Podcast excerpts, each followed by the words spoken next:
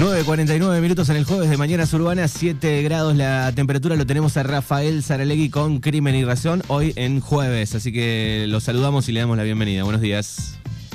Hola Manu, buen día, ¿cómo estás? Bien, acá estamos eh, con un poco de fresco, podemos decir, este, después de unos lindos días.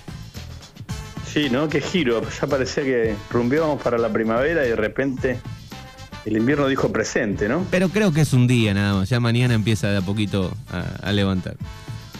Dale, ya nos habíamos acostumbrado al sol y a, las temperaturas un poco más altas. Exactamente. Bueno, ¿qué tenemos para el crimen y razón del, día de hoy? Y Manu, el tema obligado es el, el intento de homicidio de la vicepresidenta, ¿no? Es el caso que venimos siguiendo desde la semana pasada. Claro, no, no, no, no, no, no, nos habíamos encontrado en el aire, ¿no?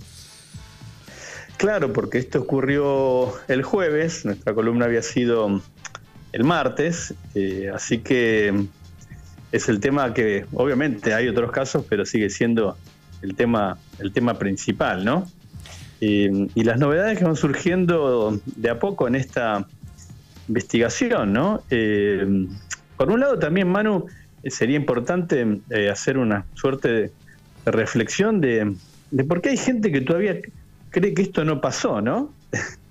es una, yo lo hablo en casa, lo hablo con otra gente, es muy llamativo, eh, es casi un, un homicidio que se filma en vivo, digamos, ¿no? En directo, como decían antes, cuando transmitía la televisión, y, hay gente que todavía no lo cree, ¿no? cuando tenés una evidencia tan fuerte como son Em, las filmaciones, ¿no? Los videos que muestran a, a Fernando Sabac Montiel em, con una pistola en la mano, en su mano izquierda, a centímetros de la cabeza de Cristina Kirchner, ¿no? Eso quedó registrado por las cámaras, hay infinidad de testigos. Em, y sin embargo hay gente que se resiste a creer, que, dice que esto es una obra de teatro, no sé, una ficción, que está armado. Eh, eh, qué difícil no se hace también para el periodismo, pensaba, cuando hasta los hechos más elementales que quedan registrados, digamos, la gente igual busca no creer. Es muy llamativo y, también eso, como muy, muy difícil de trabajar cuando ante los hechos no se los niega directamente. No, esto no es un hecho, esto que vos decís no, no, no existe. Y es muy diferente, una cosa es opinar, ¿no? Creer, tener manifestaciones políticas. Y otra cosa es cuando ya no se puede ni tener eh, ni certezas, ¿no? Eh, esto que se habla de la posverdad. Bueno, se cree algo aunque no, aunque no, aunque no sea cierto, digamos, ¿no? Es muy, muy difícil. Sí, sí, es un este, fenómeno que se, vive y se palpita mucho a través de las redes también, ¿no? Claro, eso y, lo nocivo, ¿no? De las redes donde circula cualquier cosa sin ningún tipo de chequeo, circulan noticias falsas, imágenes montadas, montajes. Hay un sitio que seguramente vos eh, conocerás, se llama Chequeado, em, que una de sus funciones es, eh, o objetivos, es em, verificar los contenidos de tanto de los dirigentes como de las eh, circulaciones de videos o imágenes que, que, circulan por las redes y bueno, todo el tiempo están desmintiendo imágenes que se publican diciendo, por ejemplo, la más reciente se hablaba de un militante mm, peronista de Lanús que decían que ese era el supuesto asesino de, mm, eh, de Cristina o quien provocó el atentado. Y, el mismo muchacho tuvo que salir a aclarar que, que él aparece en una imagen con Cristina, pero que no tiene nada que ver con el caso, ¿no? Eh, situaciones de lo más llamativa, de lo más insólita.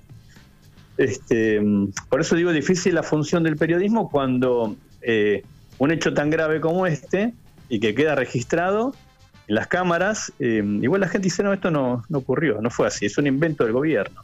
Es difícil pararse en un lugar así, ¿no? Porque parece que, que no, no puedes hacer pie. Si los hechos quedan registrados, digo, si no, eso no ocurrió. Pero bueno, más allá de eso, Manu, la novedad es que ayer a la tarde eh, hubo una nueva indagatoria de Fernando Sabac Montiel y la primera indagatoria de, de su novia, de Brenda Uliarte. Para pasar el limpio, Manu, ¿qué se sabe hasta ahora del caso? Bueno, los dos detenidos son ellos, la pareja. Los dos estuvieron el día del ataque, este es el jueves de la semana pasada, esto es hace una semana nada más, ¿no? Jueves de la semana pasada, los dos estuvieron en el lugar eh, Brenda se retira después de que Fernando dispara dos veces, pero la, la pistola no, no salen los proyectiles, probablemente porque cargó mal, ¿no? Eh, porque no hizo retroceder la corredera de la pistola Versa y por eso no quedó el proyectil en la recámara, que es lo que tenía que haber hecho, probablemente porque es un tirador inexperimentado, ¿no? Un, un, muchacho que no tiene experiencia con el uso de armas. Otro dato es que la pistola la tenían desde hace tiempo atrás, por lo menos desde el 5 de agosto. Esto desde la información que surge de la misma causa, ¿no? El 5 de agosto al menos eh, tienen esa pistola, igual las cámaras, las fotos que sacaron del teléfono de Fernando, eh, señalan que las fotos son, viste las fotos que aparece Fernando con un arma, son desde mayo, así que eh, se entiende que, que, tenían esa pistola o que Fernando tenía esa pistola desde varios meses atrás.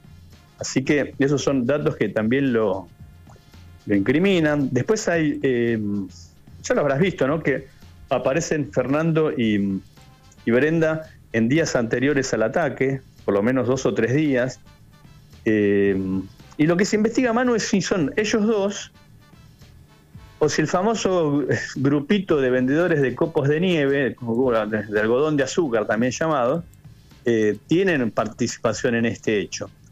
Eh, hay, un dato muy llamativo, un reportaje que dieron el, el viernes Brenda antes de ser detenida. Recordemos que a Brenda la detienen el domingo a la noche. Y, en ese reportaje que dan el viernes aparece el supuesto eh, proveedor o emprendedor de los copos de nieve. No sé si viste la nota, un muchacho que está con una campera blanca. Sí, sí.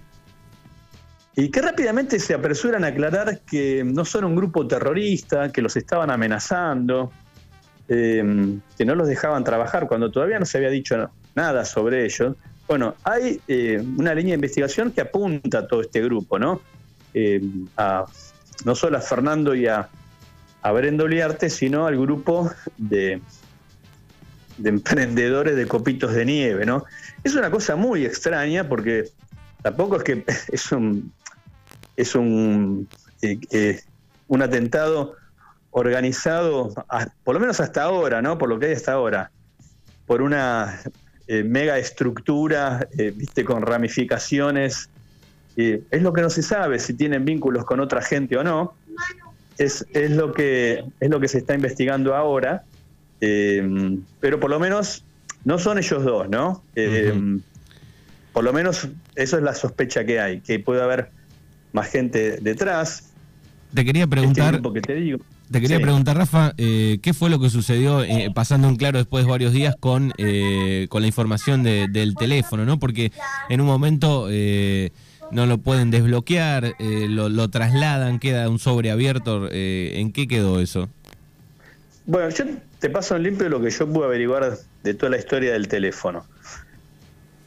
el teléfono lo tiene la Policía Federal, lo resguarda en una bolsa si yo mal no recuerdo el nombre, se llama bolsa de Faraday, es una bolsa especial que impide que se pueda acceder al teléfono en forma remota. Viste, que no, que no puedan, que no puedan acceder, es un hacker que infiltró el teléfono y, borrarlo, ¿no? Eh, de esa manera es como llega al juzgado.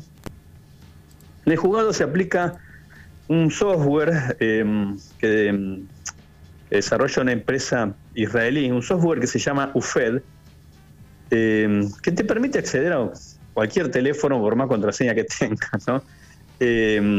Pero ¿qué pasa? Hay que saber aplicarlo. Hay diferentes versiones de ese software. Al parecer la versión más actualizada la tenía la PCA. Otra versión dice que Gendarmería tiene la última versión. Claro, pues son software que se compran, son licencias, ¿no? Eh, que valen miles de dólares. Pero no es algo acá desconocido. Eh, se dice que en la Argentina hay por lo menos 300 usuarios de ese software, en su mayor parte en los ministerios públicos, ¿no? las fiscalías de todo el país. Bueno, al parecer, Manu, ¿qué es lo que pasa con el teléfono? En, el mismo juzgado se, eh, se quiso aplicar el, UFED y ahí rebotaron o, o no lo aplicaron bien o la versión que tenían eh, en la federal era la más vieja y entonces no pudieron acceder.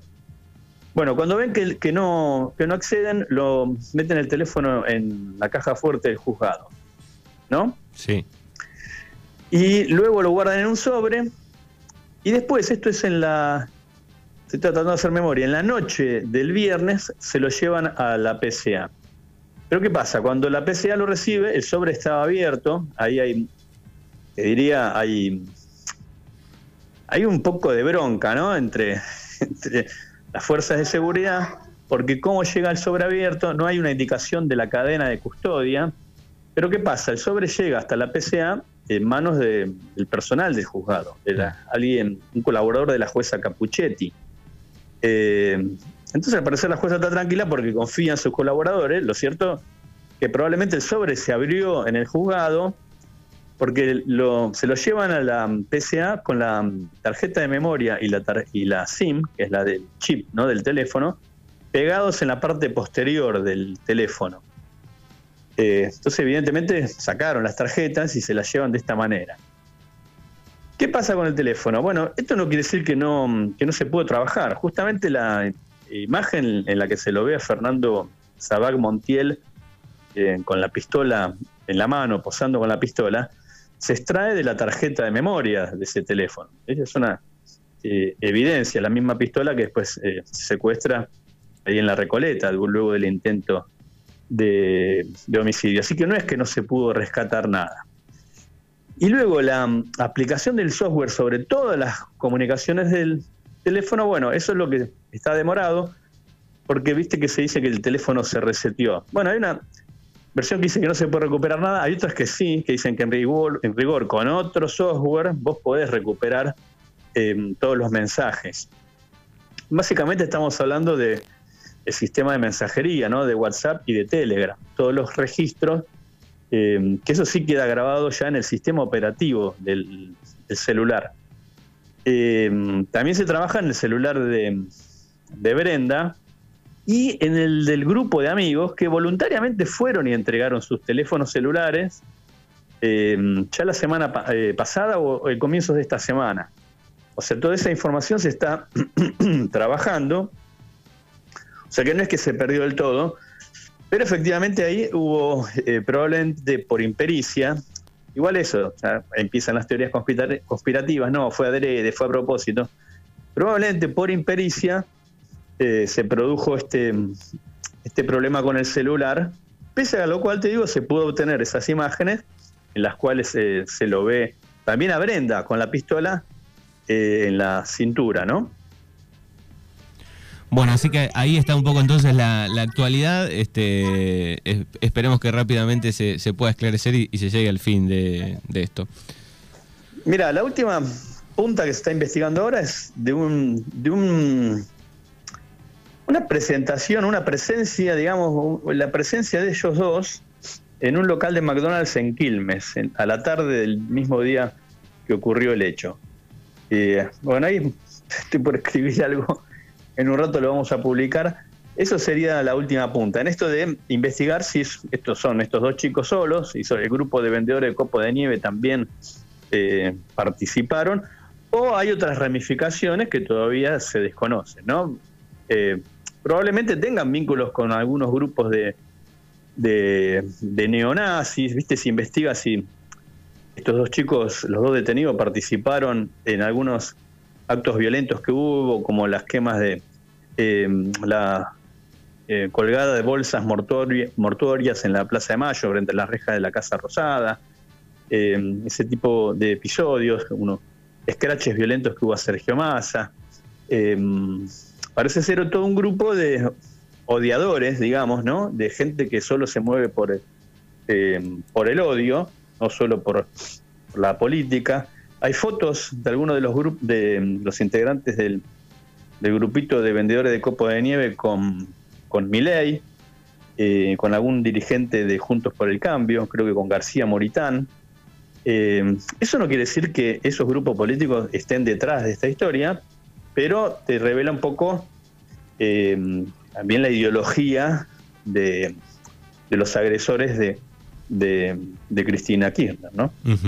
Bueno, muy bien. Recuerden crimenyrrazón.com, el portal de, de Rafa Saralegui. Te agradecemos como siempre y nos vamos a encontrar la, la semana que viene. Dale, mano, un abrazo grande.